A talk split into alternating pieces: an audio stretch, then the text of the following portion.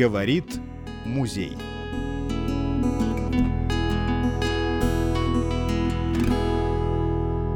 У нас сегодня подлинное пиршество. На нашем подкасте человек интересный, практически всему городу знакомый, который открыл недавно в нашем музее свою великолепную фотовыставку. Кто-то из любителей искусства уже на этой презентации поприсутствовал, имел возможность общаться с героем нашего подкаста, а это Сергей Бутарин. А, кто-то оставил уже свои записи в книге отзывов, но не каждому, кто приходил в музей, любовался этими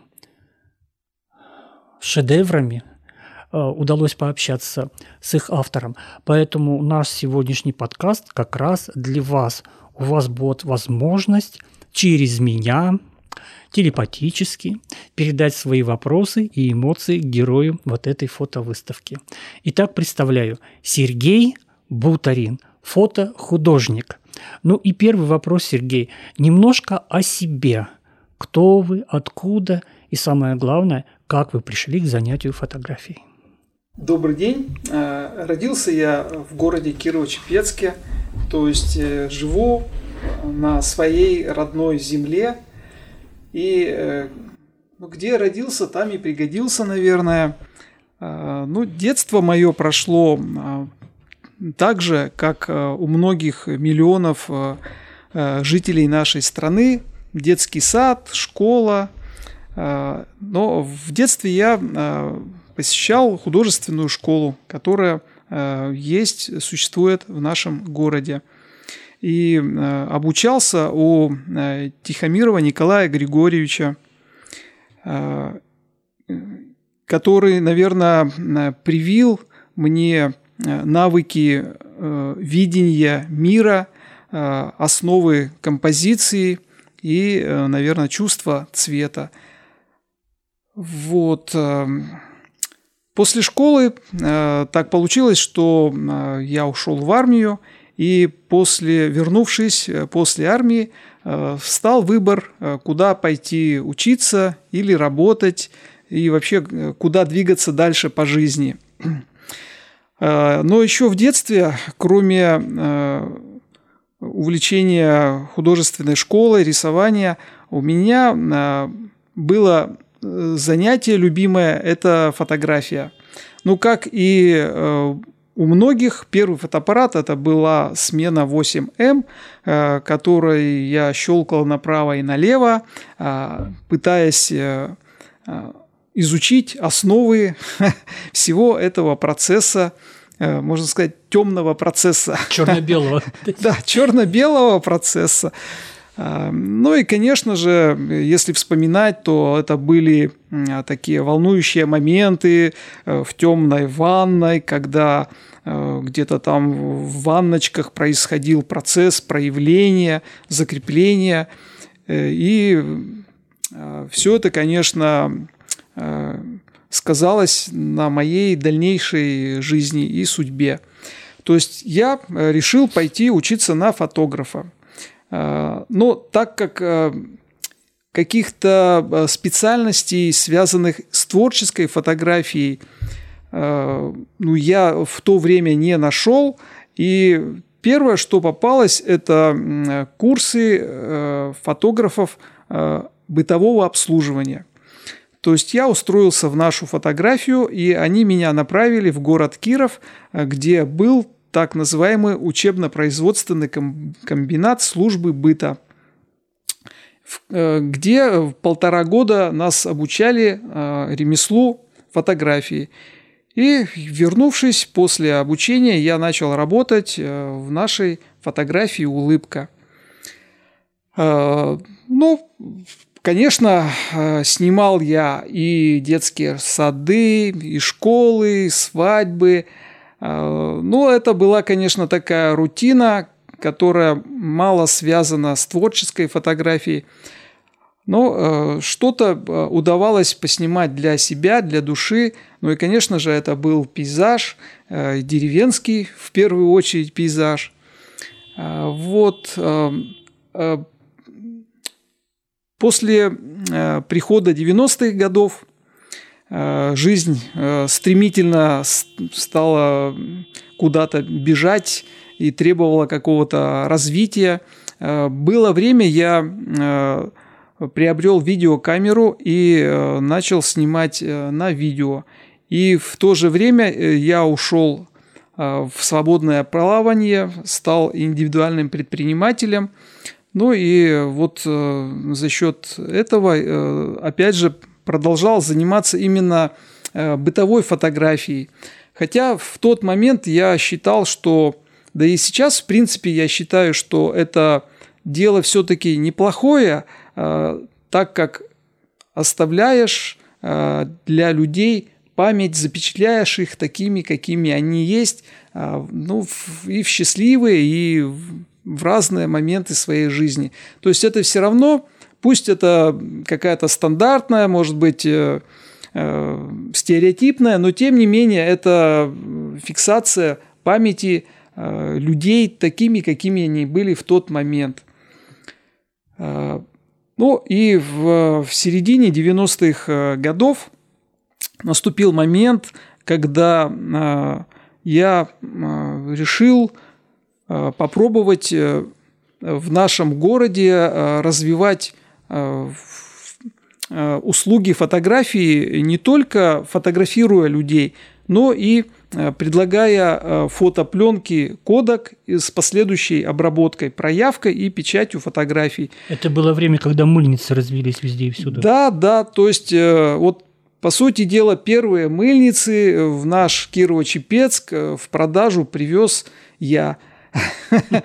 Конечно, сейчас немножко смешно так вспоминать, как приходилось ездить в Москву, Э, со знаменитыми э, полосатыми сумками, баулами. Э, я никогда не, даже представить себе не мог, что я, фотограф, буду челночить, как говорили в то время. Но, тем не менее, вот был такой период в моей жизни, когда пришлось это делать. Да, он у страны такой период был. Да, вся страна, можно сказать, перешла вот на эти рельсы. Вот. И э, в дальнейшем из одного э, небольшого магазинчика, который открылся в авангарде, э, даже можно сказать ларечка, в котором продавались пленки, фотоаппараты, альбомчики и все сопутствующие товары. Все это переросло в более крупное такое предприятие по оказанию услуг, фотоуслуг населению была приобретена первая э, фотолаборатория, э, которая, в общем-то, э, работала, можно сказать, день и ночь, и уже и в нашем городе печатались фотографии, которые, надеюсь, доставляли радость жителям нашего города. Ну, если быстро-быстро так переходить, По судьбе пробежаться, да, да? пробежаться, Э, в дальнейшем, но это уже э, после 2010 года, ну, э, как вы знаете, разные периоды были в жизни и нашей страны. И, и вот этот бизнес, фотобизнес, он тоже начал приходить в упадок он э, стал не таким актуальным, э, так как э, с наступлением цифровой эпохи печати фотографий люди стали заказывать меньше, ну и потихонечку все стало глохнуть, переходить на цифровые рельсы. И в то время я решил тоже немножечко изменить направление своей работы – Э, у меня появилась багетная мастерская, э, в которой я э, до сегодняшнего дня продолжаю работать. Ну и у меня появилось больше, наверное, свободного времени для того, чтобы обдумать и как-то прислушаться к себе, что мне нравится, что мне хотелось бы делать для души.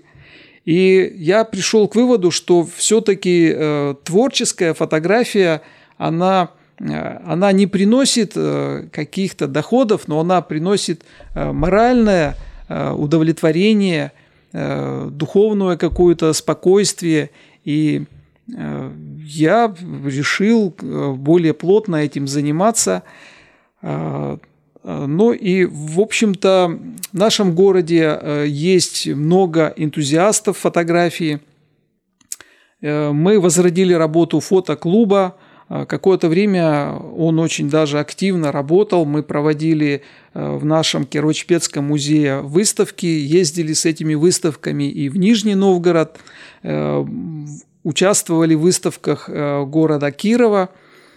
Вот. Но сейчас так получается, что из энтузиастов вот есть э, такой вот Дмитрий Медянцев, который э, является моим постоянным партнером по поездкам по нашей области э, и коллегой, с которым можно обо всем поговорить, узнать какие-то технические новинки, какие-то нюансы в обработке фотографий, ну, я считаю, что Дмитрий, он мастер высокого уровня именно вот в техническом плане, ну и, конечно, и в художественном плане все это у него есть, ему это дано. Э, ведь недаром он занимает э, хорошие, вернее, призовые места. Вот недавно он стал победителем э, конкурса «Самая красивая страна» 2023 года в номинации «Пейзаж». То есть есть на кого равняться, есть к чему стремиться. И я очень рад, что у меня есть такой напарник, э, который, с которым всегда интересно и познавательно. Ну вот, если вкратце. Итак, мы сейчас немножко узнали стезю биографию а, нашего героя для того, чтобы непосредственно перейти э, к его творчеству. Ну, мы уже, признаюсь нашим слушателям, немножко побеседовали перед тем, как у нас состоялся подкаст, и э, некоторые темы э, показались очень интересными. Но прежде всего выбор, почему именно пейзаж, почему не портрет, или хотя уже портреты, можно сказать, что наелись, да, во время э, работы непосредственно в бытовой фотографии. Почему, например, не жанровая фотография? Ведь то, что пришлось вам пережить, это же богатейший опыт на улицах наших городов творилась его история. Эти же 90-е годы, можно сказать, неповторимы, как и советские, да? То есть вот почему именно пейзаж? Но скрывать не буду, э, что я себя пробовал и э, в стрит-фотографии, э, в жанровой фотографии. И, наверное, всегда интересно не одному находиться в поисках, а в компании. Ну, во-первых, это и веселее, и безопаснее. И безопаснее, да, скрывать не буду. А, но и э, все равно, когда э, варишься в одном соке э, с человеком, который занимается тем же, есть о чем поговорить, что обсудить, есть о чем поспорить. А в спорах рождается истина. Ну, то есть я себя пробовал и в жанровой фотографии. Но сейчас такие времена, видимо, настали, что э, на улице людей фотографировать сложнее. Э, люди почему-то считают, что э, вот нужно обязательно спросить разрешение на Это их съемку. Это пришло, да? Видимо, да. Э, ну вот какие-то что-то изменилось в поведении людей. Наверное, они стали более закрытыми и более подозрительными, что ли. И поэтому э, иной раз э, даже не хочется с фотоаппаратом на улицу выходить, потому что э, не знаешь, э, какую реакцию от э, людей на улице э, увидишь и как про- прочувствуешь ее на своей шкуре, эту реакцию. Понятно. С пейзажем как-то полегче договориться. Да, были такие случаи и фразы, когда люди говорили впрямую, что ты тут нас сфотографируешь, иди вон красоту лучше снимай, вон там пейзажик какой-нибудь. И вы послушали. А, Ну, действительно, съемка пейзажа – это а, нечто другое. Это философский акт. Это, скорее всего, а, погружение в, в природу, своего рода транс, какое-то совсем другие ощущения. Хотя, наверное, просто релаксацией это нельзя назвать, потому что а, на самом деле съемка пейзажа тоже ведь довольно-таки сложный процесс и э, требующий э, большой концентрации внимания и быстрой реакции, потому что э, вот так называемый золотой час, он длится совсем немного в наших краях. Расшифруем это. Да, золотой час – это время рассвета э, и время заката. Это для съемки пейзажа самое лучшее время, потому что э, солнце еще не настолько яркое, э, и лучи солнца, они дают хорошее освещение, глубокие, насыщенные тени и яркое, яркую подсветку элементов, которые находятся на Земле. То ну, то есть, пейзаж становится деревьев. более выразительным. Да, да. Это все верно, так и есть. Э, Пейзаж в утренних лучах, он, наверное, самый завораживающий, самый фантастический, э, которым э, можно любоваться и любоваться. Вдобавок, если учесть, что летом солнце в, нашем, в наших краях поднимается где-то в 2 часа 30 минут, а, как правило, большая часть людей в это время спит глубоким сном. Люди пропускают все самое интересное, все самое загадочное и удивительное, что происходит в природе. А поверьте, в это время действительно много что происходит. Опять же, если вспомнить э, атмосферу летнего э, прохладного утра, это, э, это поднимающийся туман над водой, над рекой, Э, над прудом, например, э, роса на траве, это какие-то вот первые э, птичьи голоса. Ну, то есть это настолько потрясающая атмосфера. Вот я даже для себя вывел такую формулу. Человек столько прожил, сколько он встретил рассветов. Он такой опыт жизненный получает, чем больше он рассветов встречает. Вот, вот наверное, так. Да. Ну, вы поэт. Красиво. Естественно, лицезрение этих рассветов не может не настроить душу вот на такой лирический лад. Ну, я рад, что э, мои пейзажи, они э, находят э, отзвук э, в душах людей и вызывают какие-то приятные ощущения, может быть, воспоминания – Спите спокойно, товарищи. Сергей Бутарин не спит и донесет до вас всю красоту этого мира. Да, вот еще хотел добавить, э, перед тем, как э, назвать э, свою выставку, я обратился к друзьям ВКонтакте с просьбой, ну, предложить какие-то названия. И одна из моих знакомых э, э, так впрямую и предложила пока все спят. Как хорошо попало. Ну да, да, название было бы тоже очень э, уместное. Думаю, Сергей, что... а как технически вообще это происходит? Вот, вот мы, мы видим красивую картинку, за картинкой мы не видим все механики, движения, поиска. Как это вообще делается?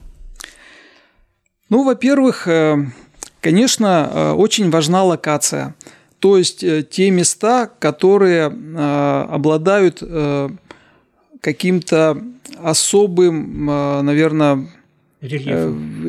и рельефом, ну, фотографическим, фотогеничностью, скажем. Фотогеничностью, да, каким-то вот, не знаю, балансом, ну, чем-то вот интересным. На самом деле в нашей области таких мест не, не так много. Ну, по крайней мере, то, что вот изучили и увидели мы. Это первое. Во второе, второй момент – это состояние природы. Часто бывает, когда приезжаем даже в самое удачное, красивое, фотогеничное место, но если вместо утреннего солнца мы видим сплошной э, густой туман, низкую облачность, хотя прогнозы и были совсем другими, то, конечно, уже не складывается картинка, и начинаешь понимать, что да, ты ехал эти там 150 километров, может быть, и напрасно.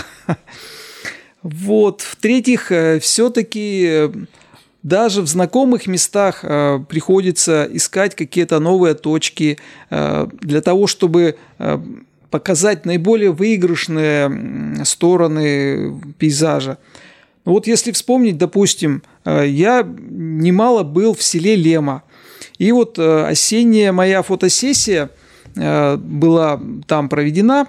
Я когда приехал, я ожидал, что все деревья будут цветные, то есть желтые, красные рябины, надеялся там кисти на них будут висеть на рябинах. Но в результате я столкнулся с тем, что деревья стояли все еще практически зеленые, и только вот одна рябинка э, покраснела, и рядом там березка слегка пожелтела, а остальное все было еще не в осенней красе. И пришлось э, использовать вот эти два дерева, чтобы как-то вокруг э, них э, изобразить, изобразить осень. осень, да, э, составить кадр и что-то вот попытаться такое э, сделать красивое. Но если говорить о технической стороне, Э, вот цифровое наше время, оно дает новые возможности. То есть, если раньше мы, снимая на пленку, делали, э, допустим, кадр э, стандарт, стандартной ориентации с соотношением сторон 2 к 3. Сейчас же цифровая техника позволяет снимать в технике панорамы, и причем можно снять ну, любое, практически любое количество кадров, и потом из них уже э, собрать панораму.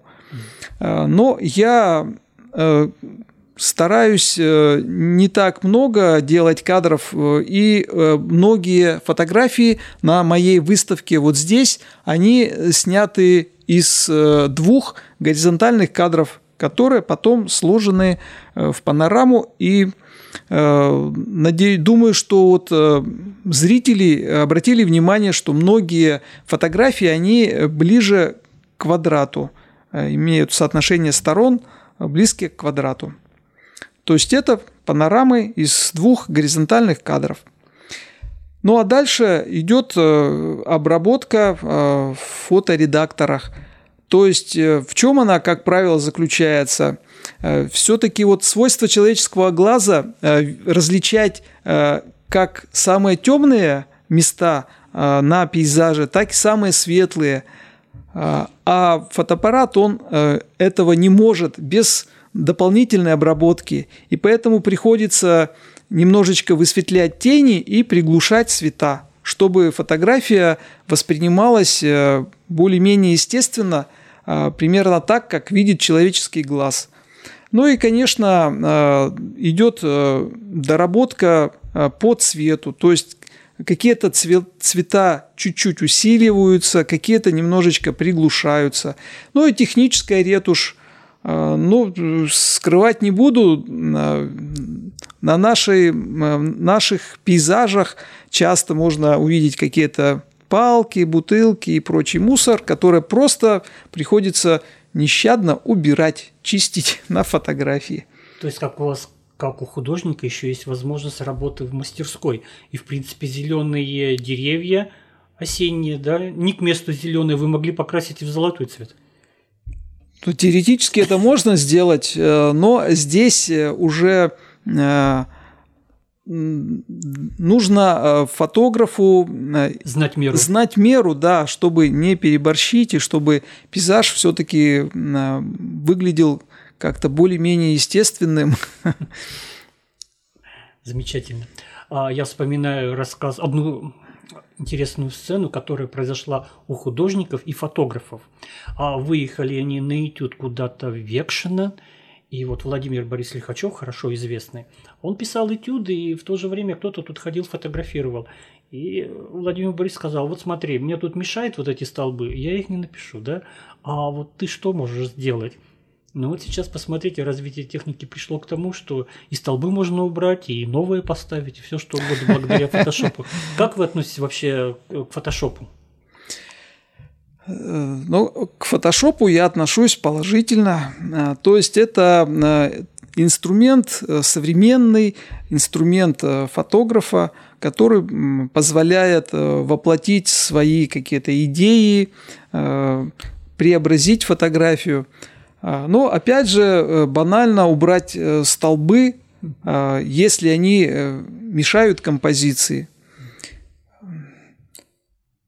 То есть, если раньше во время аналоговой пленочной фотографии это все многое можно было как-то исправить в процессе печати за счет маскирования, притемнения каких-то элементов э, или наоборот осветления их, то сейчас это все делается очень быстро и элементарно с помощью инструмента фотошопа. Немного отвлечемся от технической стороны фотографии. В свое время говорили о Кирово-Чепецкой школе фотографии, называли громкие фамилии. И действительно, у нас была очень интересная традиция такая. Ну, беру сейчас начало, как принято говорить, еще с Алексея Михайловича Перевозчикова.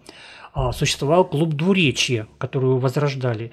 И действительно, это было, по крайней мере, в областных масштабах это было явление. Кирово-Чепецк отличался такой самобытностью фотографии. Вот вы развивались как фотохудожник.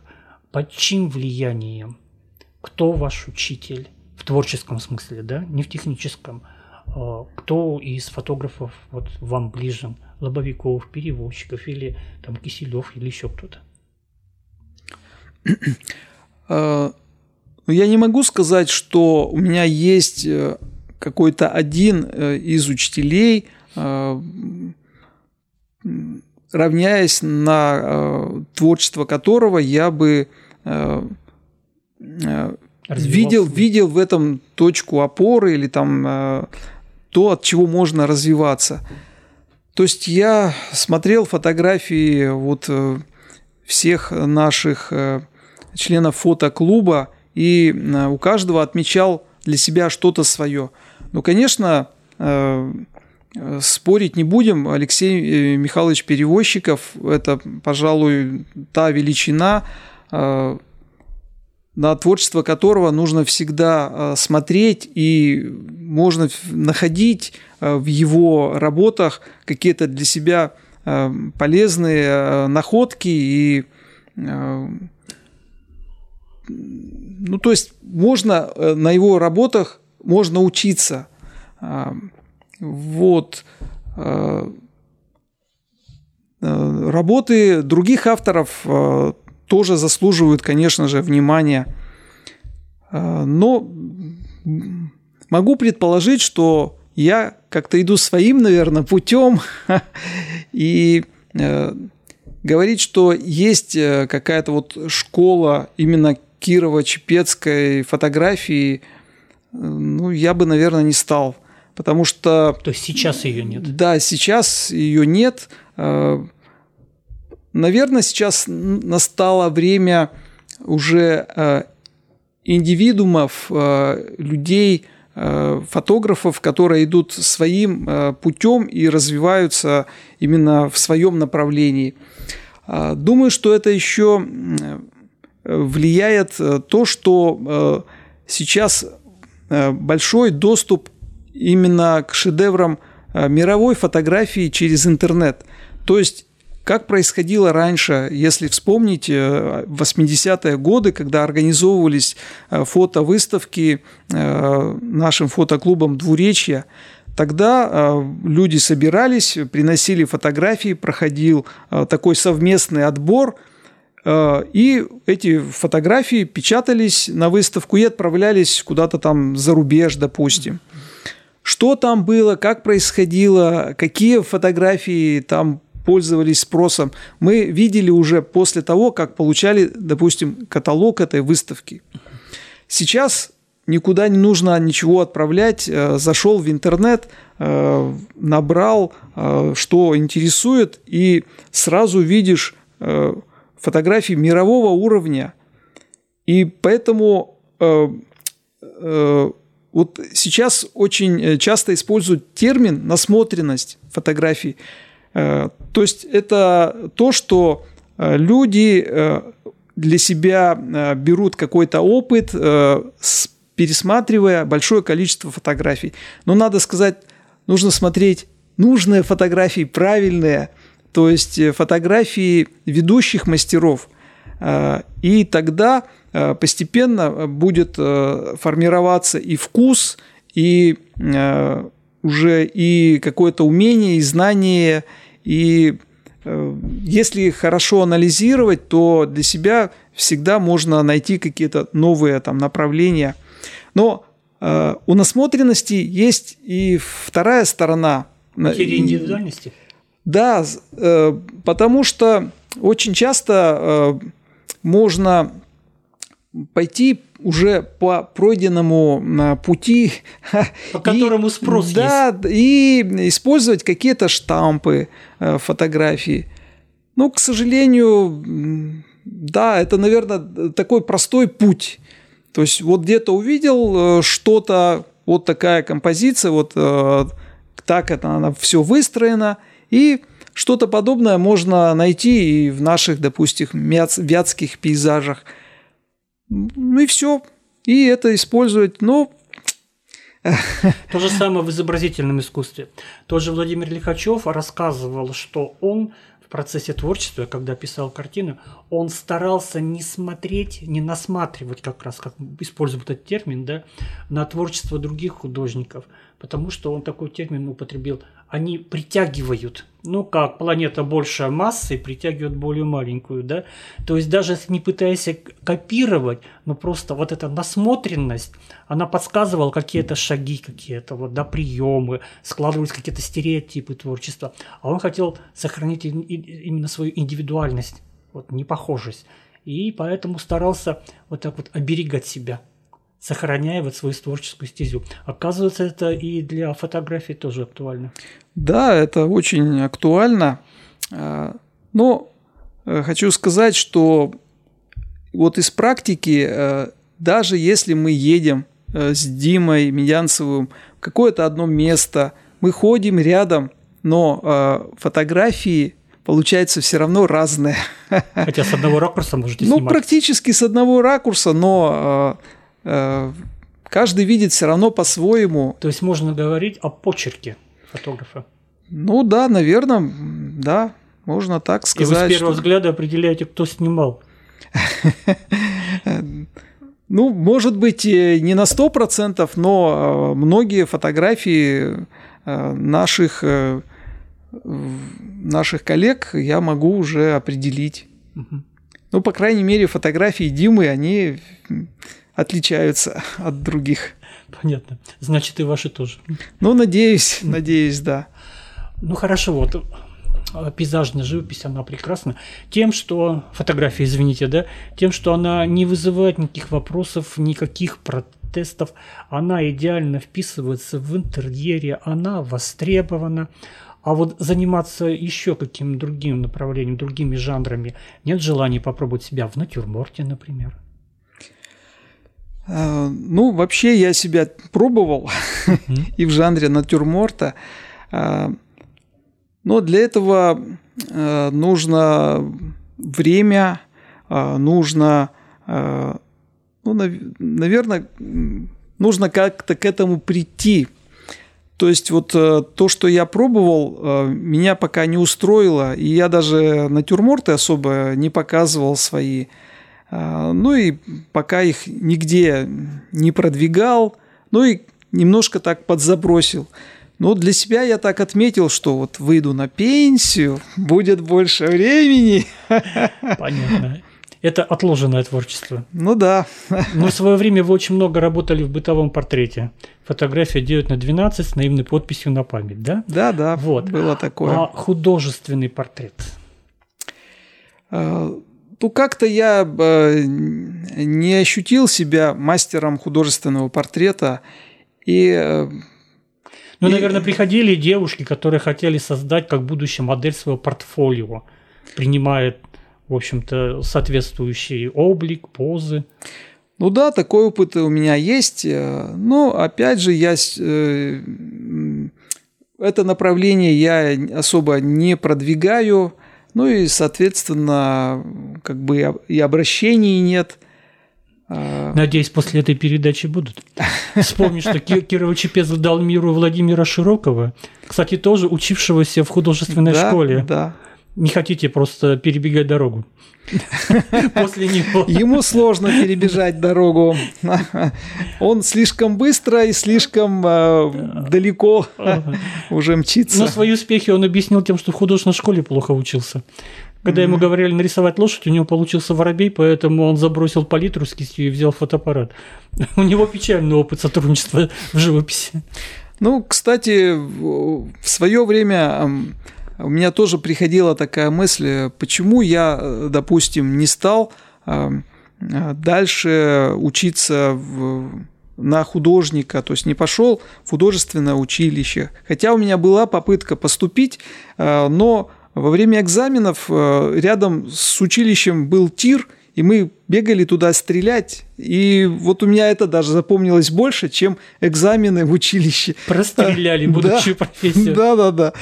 То есть э, попытка поступить э, окончилась провалом, и как-то я больше и не пробовал, а потом для себя сделал вывод. Ну вот э, писать картину, это же долго, трудоемко. То ли дело, вскинул фотоаппарат, нажал на кнопочку, и все. Вот так умерла живопись. Но надеюсь, она живет в моих э, фотоработах. Надеемся, нет, Да. это даже не просто надежда, это явное явление. Они замечательны. А. Ну, еще бы хотелось э, уточнить. Вот ведь выезды куда-то э, в глухомань, похоже, правда ведь, да? Да, многие глухомань, места Ведь далеки это же от и центра. затратно, и опасно, и тяжело. Это и клещи летом, это с- морозы зимой, это непогода, непогодица, распутица, грязь на дорогах непролазная весной и осенью. Вообще, как это происходит? Ну, все вышеперечисленное имеет место быть. Да, э, вот зимой морозы. Но что самое интересное, именно в морозы э, природа нам э, выдает, э, преподносит самые э, удивительные пейзажи. Э, Потому что деревья все винии, э, э, рассветы уже довольно-таки поздние, цвет приятный, все скрыто, вся грязь скрыта Скрыто под снегом. Вот. Как сегодня Ну, в городе. Ну, сегодня это другое дело. А, Но если говорить о морозах, а, здесь э, важно правильно экипироваться. И поэтому каждый такой э, выезд – это еще своего рода проверка на э, профпригодность. То есть, если ты приготов, подготовился, если у тебя в запасе запасные э, аккумуляторы, э, причем они под курткой, чтобы не На груди замерзли на груди. Если у тебя э, хорошее термобелье, э, соответствующая обувь, э, то и мороз э, не страшен. Летом, летом э, тоже свои испытания, но я Комары. ну, комары это, в общем-то, не так страшно. Репелленты помогают от них э, как-то избавиться. Э, Летом э, сложнее себя перебороть и встать рано. Рано утром или я бы даже сказал, поздним вечером, чтобы добраться до дальних точек. А, в общем-то, наши, пожалуй, такие любимые места, они находятся довольно-таки далеко от э, нашего города. Это примерно в 100-150 километрах. То есть э, вот это расстояние нужно преодолеть, э, причем приехать желательно где-то за час до рассвета, потому что и до рассвета бывает интересное состояние, когда еще солнце не появилось, и краски мягкие, спокойные, нежные. Акварельные. Да, да акварельные. А, и нужно и в это время тоже постараться что-то найти, э, уловить э, и что-то пофотографировать. Mm-hmm. Осенью свои, конечно, сложности. Да, э, вышеупомянутая грязь, она присутствует – и, э, конечно же, многие пейзажи, они именно сняты в сельской местности, э, куда добраться бывает э, не так просто. Ну, хорошо, что есть автомобиль с полным приводом, который помогает перелезть через многие сложности, грязевые преграды. Э, ну и добраться до наших любимых мест. А интернет не подсказывает и работа других фотографов, где вот еще можно найти эти красивые места? Ведь многие же снимают в нашей области. Да, мы следим за творчеством наших коллег из Кирова и из других мест, э, из Белой Холуницы, например. И э, даже иногда списываемся, спрашиваем – Э, как, например, там в Белой Холунице замерзла речка, или она еще все хорошо там с ней, можно ехать. Э, э, ну, в общем-то, мест нашей области, к сожалению, не так много красивых. И было бы очень здорово, если бы жители как-то, может быть, и подсказали, может быть, показали бы свои любительские фотографии, э, э, на основе которых можно было бы составить свой новый маршрут и открыть э, красивые, какие-то заповедные, еще неизведанные места нашей области. Я был бы только этому очень рад. Ну, это прекрасное завершение нашего подкаста которая просто требует обратной связи, вы можете наладить сотрудничество с Сергеем, поучиться у него и помочь ему открыть дальнейшие красоты, невиданные еще им в нашей малой родине. Спасибо всем за внимание. Спасибо. Рад был встрече.